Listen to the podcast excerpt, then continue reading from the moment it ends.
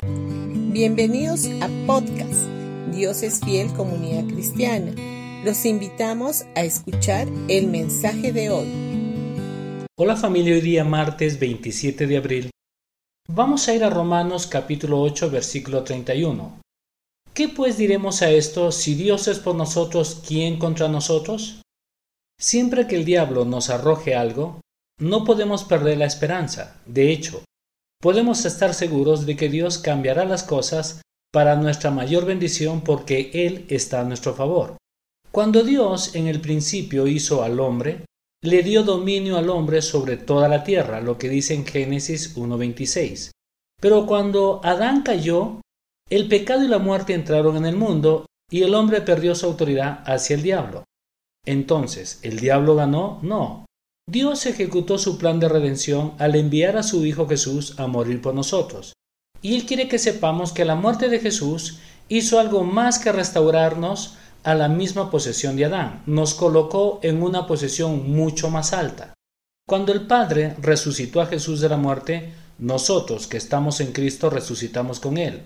En otras palabras, ahora estamos sentados con Él a la diestra de Dios en lugares celestiales, muy por encima de todo principado y autoridad y poder y señorío y sobre todo nombre que se nombra, no solo en este siglo, sino también en el venidero, lo que dice en Efesios 1.21. Adán nunca tuvo esta posesión, entonces a través de la muerte y resurrección de Jesús hemos recibido mucho más.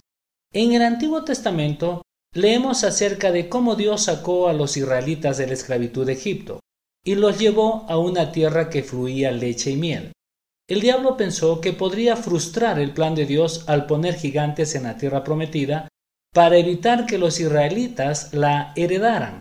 Pero Dios fue mucho más listo que el diablo. Permitió que los gigantes construyeran sus casas y ciudades, cavar pozos y cultivar hasta que llegara el momento adecuado. Entonces, Él trajo a los israelitas a la tierra y expulsó a los gigantes. Así que los israelitas terminaron heredando grandes y hermosas ciudades que no habían construido, casas llenas de todo bien que ellos no habían llenado, cisternas cavadas que no habían cavado, y viñedos y olivos que no habían plantado, lo que dice en Deuteronomio capítulo 6, 10 y 11. Aunque el diablo trató de evitar que el plan de Dios para su pueblo no se llevara a cabo, éste se llevó a cabo y con mucho éxito ellos terminaron recibiendo mucho más. Ahora, el diablo puede arrojar obstáculos y circunstancias malas hacia ti, pero Dios cambiará esas malas maquinaciones para tu mayor bendición, porque Él está a tu favor. Bendiciones familia de Dios es fiel y que tengas un gran día.